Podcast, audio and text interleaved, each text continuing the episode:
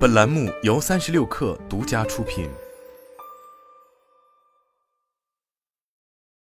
本文来自界面新闻。抖音超市正式上线运营，用户在抖音 APP 中搜索“抖音超市”即可进入。抖音超市的商品包括乳饮、冲调、直品、洗衣、酒水、保健、电器、百货等品类，几乎覆盖了除生鲜之外的全部超市品类，均为官方直发，当天付款，次日发货，满八十八元包邮。春节期间，抖音超市推出了春节不打烊活动，还推出了每日上新的爆款秒杀活动，并强调不用比就是三十天最低。截至发稿，抖音方面对此未作出回应。去年下半年，抖音传出正在布局线上超市的消息，广州、深圳、惠州和东莞四个城市的部分消费者享受了提前试点服务。据了解，抖音超市由抖音电商部门负责开发运营，与抖音本地生活业务分属两个团队。在业内人士看来，抖音推出线上超市并不意外。超市属于高频消费品类，很多品类属于每周或者每个季度必须要购买的易耗品，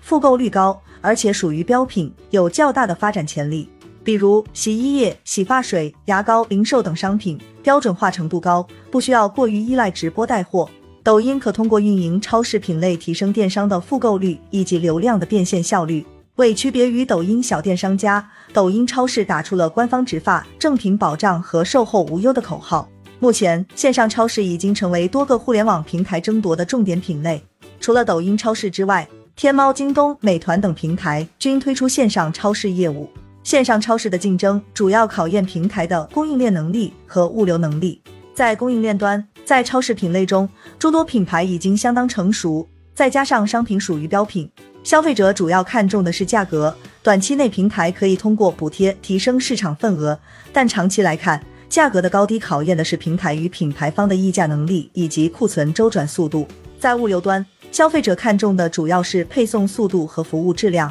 平台需要在服务能力和成本之间找到最优解。从目前的竞争来看，抖音超市的优势是拥有抖音这个大流量入口，但在供应链和物流上，和天猫超市、京东超市相比还存在短板。抖音超市能否快速补齐短板，将决定其能否将超市业务持续运营下去。